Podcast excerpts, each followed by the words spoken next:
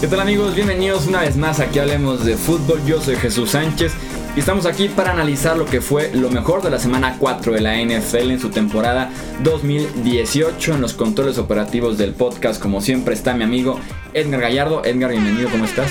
Muy bien Jesús, aquí listo para repasar esta, esta semana que estuvo algo loca. Como ha estado toda la temporada básicamente. que ya se nos fue, ahora sí oficialmente ya se nos fue un cuarto de la temporada. Así es. Entonces a ver qué tal. Así es, septiembre oficialmente terminó, ya los siguientes partidos son en octubre. Tuvimos eh, tres partidos más en tiempo extra en esta cuarta semana, lo que marca eh, un partido de tiempo extra, un partido por lo menos, en cada una de las cuatro semanas para iniciar la temporada. Es la cuarta vez que pasa en la historia de la NFL, eso te habla un poquito de lo que ha sido los enfrentamientos de muchos puntos muy cerrados, de volteretas, de empates y demás. Así que vamos a analizar justamente estos tres partidos del, tiempo extra, así como otros dos partidos muy cerrados de esta jornada. Ya saben que también en los comentarios, ya que publiquemos este video, este episodio, se puede armar el debate sobre los otros partidos que desafortunadamente no alcanzamos a analizar. Arrancamos entonces por uno de los partidos que me parece por lo menos a mí uno de los principales que tenía esta semana, por lo que significa para ambos equipos, por lo que mostraron en el terreno de juego, y me refiero al partido entre Tennessee y Filadelfia, este partido que los Titans ganaron 26 puntos a 23 en el tiempo extra. Yo lo interpreto como la graduación o como el siguiente gran paso de este equipo de Tennessee. Durante el off-season platicamos muchísimo del talento que tenía este roster, que incluso era uno de los mejores, si no es que el mejor de toda la conferencia americana. Sumamente balanceado en el costado ofensivo y defensivo, y que tenían el, el, excelente cambio de staff de entrenadores que llegaba Mike Vrabel para darle un poquito más de personalidad, de más garra, de más pelea a este equipo que parecía que era muy gris en ese tema del staff de entrenadores comparado con el talento que tenían. Y justamente eso que ofrece Mike Verbal, esa garra, esa dedicación, esas decisiones peligrosas, ese querer jugársela, querer ganar, es lo que vemos en este partido frente a Filadelfia, ya aplicado al 100% esa filosofía que trae el nuevo staff de cocheo en Tennessee. Un partido que apenas estaba 3-0 cuando quedaban 4 minutos por jugar en el segundo cuarto. Cómo sufrió Marcus Mariota en el inicio del partido presionado por la defensiva de Filadelfia, que sigue teniendo una excelente línea defensiva, incluso mucho mejor con la llegada de Michael Bennett, con la llegada de Jalotti en Gata, el desarrollo de Derek Barnett, entonces una defensiva que estuvo presionando bastante al coreback, al joven coreback de los Tennessee Titans. Pero esto mismo que estaba pasando en la primera mitad se intercambió los papeles para la segunda mitad, para el tercer y último cuarto. Y ahora fue Carson Wentz el que estuvo constantemente presionado. Fueron cuatro capturas en esos últimos dos cuartos. Esta defensiva de Tennessee que le llegó mucho a Carson Wentz, liderada por Harold Landry, el novato de segunda ronda, que parecía que tenía eh, etiqueta de primera ronda. Por diferentes aspectos cayó a la segunda ronda. Tennessee se aprovechó de eso. Y ahora fue un novato sumamente productivo este domingo y realmente todo septiembre ese ha sido el rol de Harold Landry, quien provoca un balón suelto a Carson Wentz en una captura de coreback, un balón suelto que termina siendo touchdown para Tennessee, que les da una ventaja momentánea en el último cuarto que después eh, perderían, pero por lo menos les permitió alcanzar ese quinto cuarto, ese tiempo extra. Eh, ya hablando del tiempo extra y, te habla muchísimo de lo que es Mike Rebel para este equipo, este nuevo head coach. Convierten tres cuartas oportunidades en tiempo extra. Tres cuartas oportunidades, incluyendo un cuarto y quince. El tiempo extra se desarrolla. Eh, primero, Philadelphia tiene el balón, anota un gol de campo. O sea, Tennessee tiene el derecho también a tener una posesión en tiempo extra. Eh, cuarto y quince en su propio terreno de juego para prácticamente no perder, para salvar el partido. Convierten en un pase excelente de Marcus Mariota a la lateral más lejana en una ruta de 16-17 yardas que se corta hacia el lateral receptor. Llega a tiempo ese balón con todo y que no está al 100% de su brazo derecho. Llega a tiempo, una muy buena ruta, muy buen pase, convierten en cuarto y quince. Y después las otras dos conversiones fueron ya en territorio de gol de campo, con la posibilidad de patear el gol de campo, volver a empatar el partido y que Philadelphia tuviera ahora una posesión y ahora sí cualquier anotación lo gana.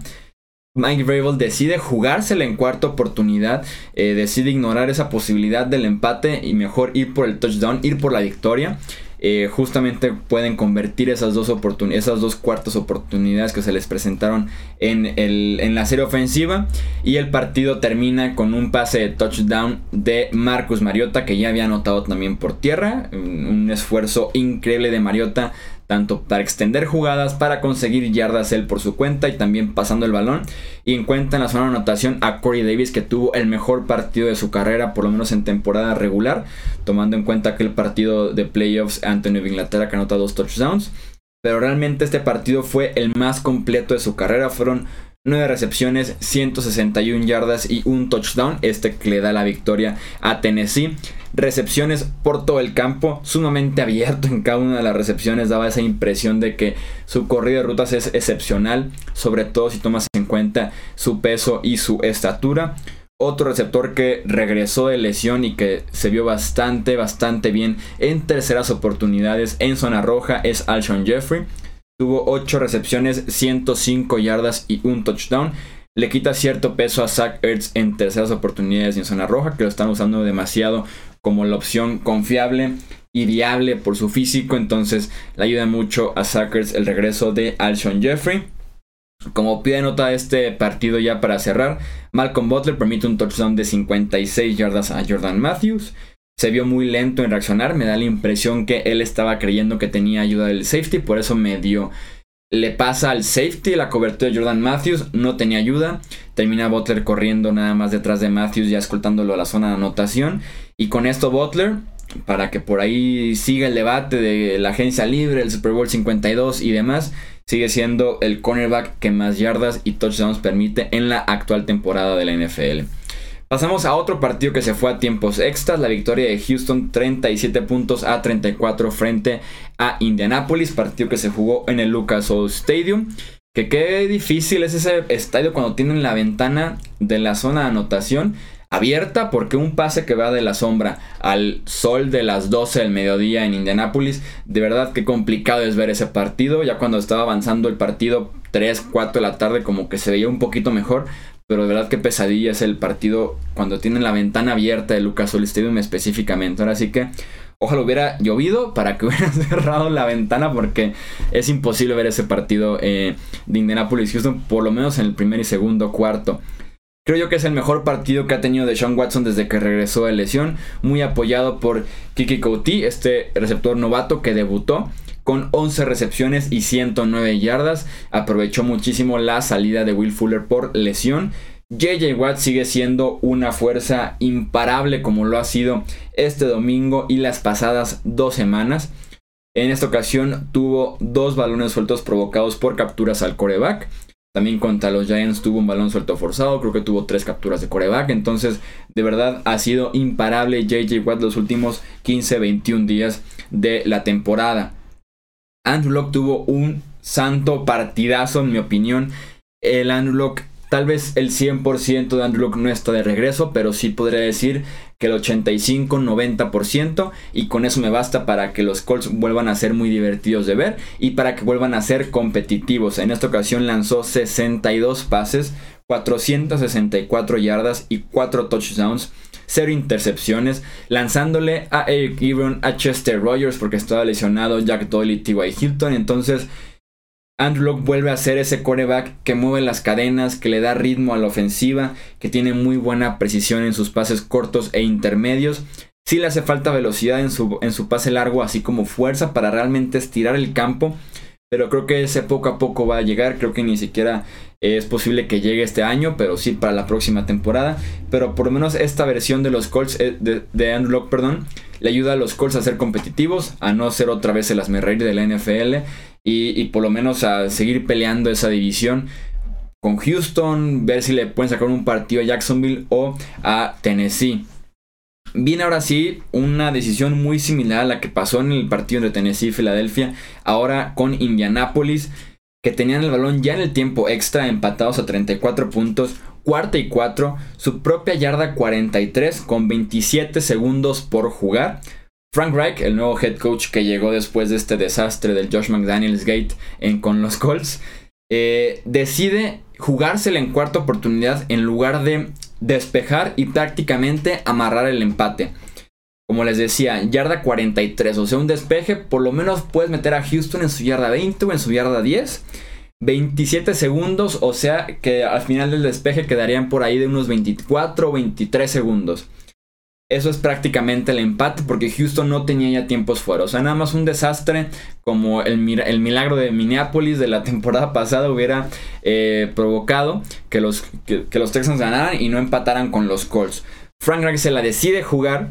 Misma decisión que por ejemplo toma McRaven, que también se la decide jugar en lugar de empatar el partido y medio amarrar el empate en el caso de Rival, se la juega en cuarta, lo consigue, una jugada después, touchdown, y los Titans son ganadores y Rival es un genio. ¿Qué pasa con Frank Reich? Se la juega, eso sí, en su yarda 43, o sea, no solo dejando ir el empate, pero prácticamente regalando la derrota. En su yarda 43 se la juega, un pase bajito de Andrew Locke, no lo consiguen los Colts, los Texans en una jugada se ponen en posición de gol de campo y van por el gol de campo, ganan el partido. La misma decisión, diferente ejecución. Mike Revel es un genio. Frank Reich, pues sí, o sea, qué mala decisión. Es un tonto, un estúpido, como el que han decir de lo que están diciendo en redes sociales eh, con esa decisión. Yo hubiera, yo hubiera ido por el empate. No estás en una posición de tengo que ir por todo, ganar o perder. Eh, la división creo que está de todos modos fuera del alcance de, los Colts. Entonces me hubiera gustado ir a la segura, vas por el empate y ver qué puede pasar en un posible eh, pelea por los comodines más adelante que te puede servir más el empate a tener una derrota. Entonces la decisión de los Colts los leemos. ¿Qué hubieran hecho ustedes si hubieran sido Frank Reich? Yo hubiera ido a la segura. No me la juego en mi propia 43. Despejo y amarro el empate con los Texans. Hablemos ahora del tercer partido que se fue a tiempo extra en esta misma jornada. La victoria de los Raiders 45 puntos a 42 frente a los Browns de Cleveland.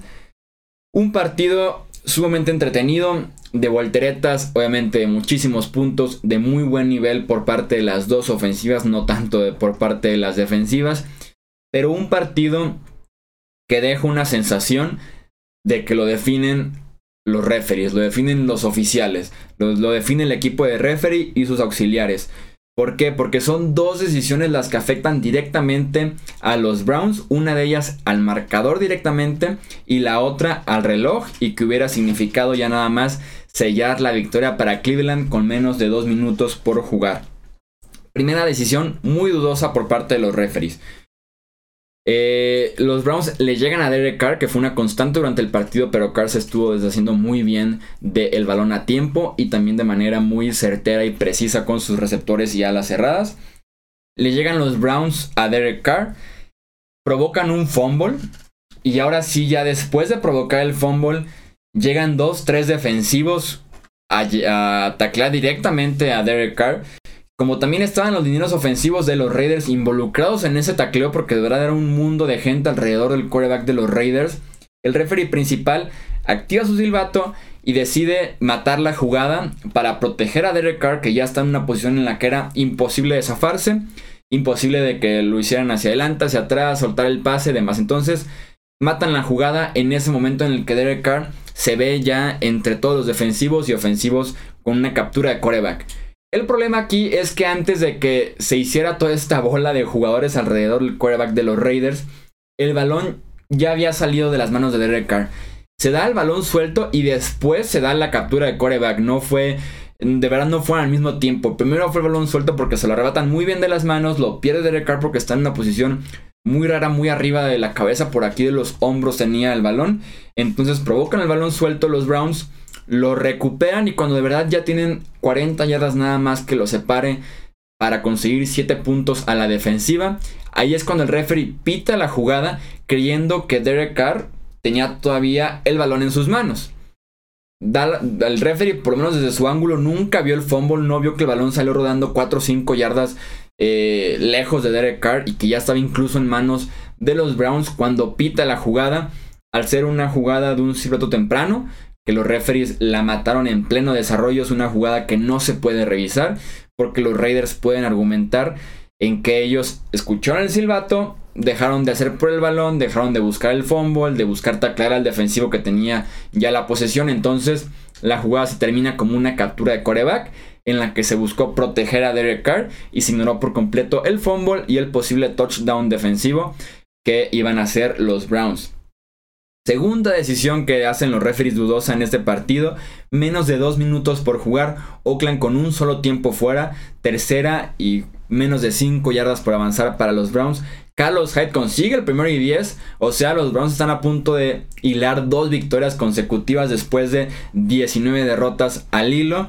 Ya nada más les queda hincarse tres veces, se acaba el partido y se van a Cleveland con la victoria. Los referees, al ser abajo de la pausa de los dos minutos, deciden revisar el balón, revisar la posición que habían marcado para determinar si se había sido primero y 10 o si era cuarta y pulgadas o cuarta y una dependiendo de la posición donde se había quedado Carlos Hyde. Aquí la clave es que habían marcado primero y 10, les habían dado una posición favorable a los Browns. Revisan la jugada y sin mucha evidencia realmente, sin una evidencia contundente como así lo pide el reglamento, los referees deciden recorrer el balón media yarda. Eso le quita el primero y 10 a los Browns, los deja en cuarta oportunidad ganando por 8 puntos, menos de 2 minutos por jugar. Los Browns tienen que despejar el ovoide. Y ahí inicia la magia de Derek Carr. Anota, convierten en 2 puntos y el partido está empatado. Se van a tiempos extras. Los Browns merecían ganar este partido y los referees desafortunadamente les arrebataron esa posibilidad con estas dos marcaciones tan dudosas y que en mi opinión están equivocadas, están erróneas y lo he leído de esa manera también en muchos otros blogs redes sociales, podcast, televisión y demás. Los referees se equivocaron a favor de los Raiders y Oakland aprovechó porque venía también peleando muy eh, parejo Oakland todo el partido. Tenían 34 eh, puntos con, 4, con 2 minutos por jugar en el reloj. Anotaron ese touchdown largo, la conversión de 2 puntos. O sea, Oakland sí tiene sus méritos para ganar este partido. Derek Carr tuvo su mejor partido en lo que va de la temporada haciendo muy buenos pases, sobre todo largos, toda la tarde en Oakland, descifrando la defensiva de Greg Williams junto a Ronnie Hudson, el centro de los Raiders, descifrando diferentes eh, presiones con hombres extras que mandaron los Browns y que aprovecharon muy bien los Raiders con pases largos, con pases tempranos para eh, poder contrarrestar estas, estas constantes presiones de los Browns. Maurice Hurst, el novato defensivo de los Raiders, dio un partidazo, forzó un balón suelto dentro de la yarda 10 de Cleveland que termina en 7 puntos para Oakland. Entonces en general fue un partido entretenido, un partido que ambos equipos hicieron bastante por eh, ganarlo. Pero sí te deja la sensación de que los Browns debieron de haber ganado este encuentro. Y que de verdad entre mala suerte, malas decisiones, eh, y, otros factores que son de verdad muy pequeños. Los Browns están 1-2-1, pero te deja una sensación de que bien podrían estar 4-0 y eso hubiera sido una excelente historia para iniciar la temporada. Tienen el empate a 21 con los Pittsburgh Steelers para arrancar el año. Un partido que los Steelers sí tuvieron también para ganarlo en tiempos extras. Pero también Cleveland, después de que, de que Pittsburgh desaprovechara esa oportunidad, Cleveland también tuvo la chance de ganarlo y la dejó ir. Ahí tienes un empate. Después es el partido contra Nueva Orleans que pierden por nada más 3 puntos. Y su pateador Zane González falla 8 puntos. Entonces otro partido que fue derrota y que pudieron haber ganado. Tenemos después el partido frente a los Jets, que sí fue victoria finalmente. Y este encuentro que pierden frente a Oakland y que también eh, bien merecían eh, pues sí, al final de cuentas llevarse eh, la victoria. Triste para este equipo de los Browns que ha merecido más este año y que las cosas no le han salido nada, pero nada bien a Hugh Jackson en los momentos finales del partido y momentos definitivos. Platiquemos ahora del partido entre Detroit y Dallas que termina ganando Dallas 26 puntos a 24 prácticamente en la última jugada del partido. Cuando te digan que un solo jugador no puede cargar todo un roster, muéstrenle este partido y lo que hizo Ezekiel Elliott.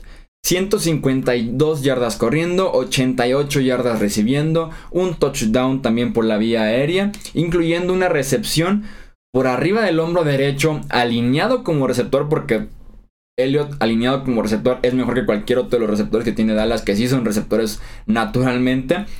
Esta recepción que, les platico de Elliot pone a Dallas listo para el gol de campo de la victoria en los últimos segundos del partido. La línea ofensiva de los Cowboys se aprovechó de, una, de un pobre grupo al frente que tienen en Detroit. Y de alguna manera también la ofensiva de los Cowboys y sobre todo este juego terrestre tan poderoso, tan consistente que tuvieron durante cuatro cuartos, les ayudó a esconder un partido para el olvido de su secundaria Golden Tate y Matthew Stafford. Aniquilaron a la secundaria de los Cowboys durante todo el partido, principalmente en yardas después de la recepción muy pobre del tacleo de la secundaria de los Cowboys. Jeff Heath fue un desastre como safety, tanto en cobertura como tacleando. Hay una jugada en el touchdown de Kerryon Johnson, este running back de los Lions, que le pasan por encima a Jeff Heath. De esas veces que baja a taclear y realmente él se lleva el triple del castigo que el que recibió realmente el corredor. Leighton Van Der tuvo un partido decente, un partido bueno, de lo mejor que ha tenido Dallas en este inicio de la temporada. Pero si Dallas consigue eh, salir de la mala racha, consigue la victoria en casa, en los últimos segundos del partido. Pero de verdad, como le sufrieron. Pero un partidazazazo de Ezekiel Elliott, el líder corredor actualmente en la NFL. Y sin duda alguna se ha consolidado como el mejor corredor puro que tiene actualmente la liga. Eh, un título que le perteneció durante muchos años a Adrian Peterson que ahora sin duda alguna es de él como ese corredor puro de primera y segunda oportunidad y que este año ha evolucionado tal vez más por necesidad que por gusto para ser también un corredor viable en el juego aéreo en terceras oportunidades y como les decía esta recepción esas 88 yardas y un touchdown recibiendo confirman ese desarrollo de Ezekiel Elliott. Le agradecemos a Luis Mendoza, que fue nuestro suscriptor invitado en este podcast para participar en la quiniela. Les prometo que tenemos los resultados de cómo va la quiniela para el próximo episodio. Los, están, los han estado pidiendo para ver eh, cómo vamos por ahí en las posiciones, así como la quiniela en, nfl.com, en el grupo de Hablemos de Fútbol, que ahí sí está abierta para todos. Y recordarles que en los comentarios de este video es donde pueden dejar sus pics sus pronósticos sin línea, nada más el ganador para la semana 5 de la temporada 2018 de la NFL. Le agradezco de corazón a Edgar por estar en los controles operativos de este podcast. Edgar. Muchísimas gracias, Jesús. Un placer como siempre. Yo soy Jesús Sánchez. Recuerden que nos encuentran como Hablemos de Fútbol en Twitter, Facebook e Instagram, que también nos pueden leer en hablemosdefutbol.com. Se pueden suscribir al canal de YouTube, así como al podcast que se publica cuatro veces por semana. Muchas gracias por estar aquí nuevamente y nos escuchamos en el próximo episodio. Hasta luego.